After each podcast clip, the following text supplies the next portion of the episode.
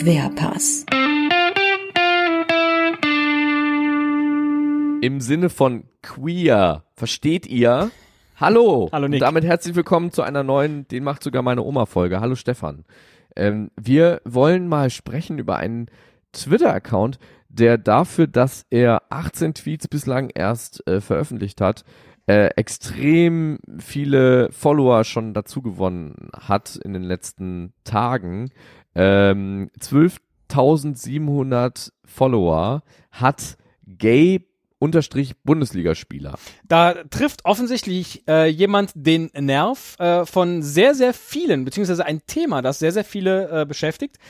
Der erste Tweet, den er rausgehauen hat, lautet, ich bin ein schwuler Spieler der zweiten Bundesliga. Ich möchte mich bald outen, um das Versteckspiel zu beenden. Ich teste hier, ob ich den Druck aushalten kann. Ask me anything.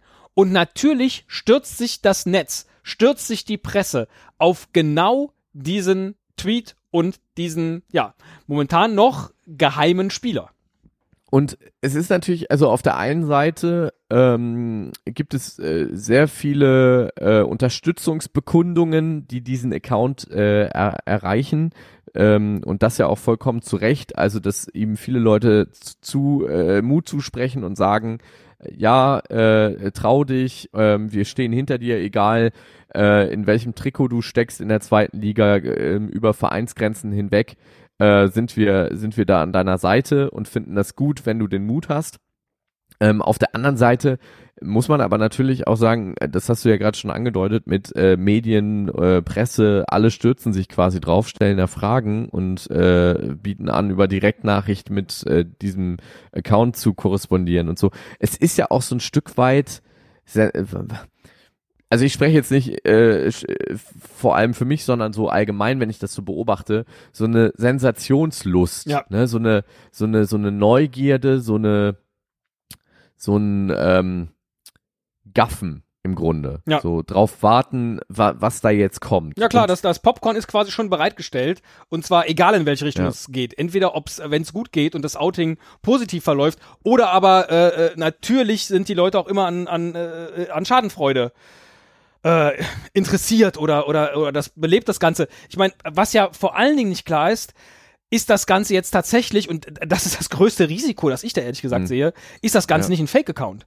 Also macht sich da nicht jemand jetzt schon einen mega Spaß, vielleicht gar schon vorgeplant mit allem, was jetzt passiert äh, in den nächsten Schritten, um einfach mal äh, genau an diesem Puls irgendwie zu schnuppern und am Ende heißt es, haha, ihr ganzen Idioten und dann kommt da irgendeine schwulenfeindliche äh, äh, Kackscheiße raus. Äh, Das weiß man ja leider nicht. Und äh, tatsächlich, keine Ahnung, wenn ich mich outen müsste mit was auch immer, ob der anonyme Weg über so ein Medium, wo sich alle drauf stürzen, dann der ist, der es mir am Ende leichter macht, äh, äh, zu der gesamten äh, Outing-Geschichte zu stehen, weiß ich nicht. Also, Ja, ich finde das aber auch, äh, auch schwierig, äh, so hypothetisch zu, zu bewerten, weil, oder zu, beurteilen oder sich da irgendwie zu versuchen hineinzuversetzen, weil als heterosexueller weißer Mann, da äh, hatten wir ja, Ja, schon mal beschissene Rolle, klar, kann ich nee, sowieso nichts sagen, Ist ja. das natürlich, kann, kann man letztendlich ja gar nicht empfinden, so was das für ein Druck sein muss, wenn man, äh, und äh, wie viel Überwindung das kostet, das vielleicht sogar in einem Umfeld äh, dann zu outen, äh, in dem man sich eigentlich wohlfühlt und wo man jetzt vielleicht gar nicht so das Gefühl hat, dass die einen ausgrenzen, aber trotzdem ist es halt vielleicht äh, oder nicht vielleicht ganz sicher ein großer Schritt, den man dann eben erst macht. Und warum nicht vielleicht wirklich unter unorthodoxen Methoden das Ganze machen und äh, erstmal das so anteasen. Ich meine, letztendlich, äh, es wird ja, also wenn, wenn man sich das so an, anguckt auf dem Twitter-Kanal, dieses, äh, dieser Hinweis, ich bin ein schwuler Spieler in der zweiten Liga, ich bin aber noch nicht geoutet.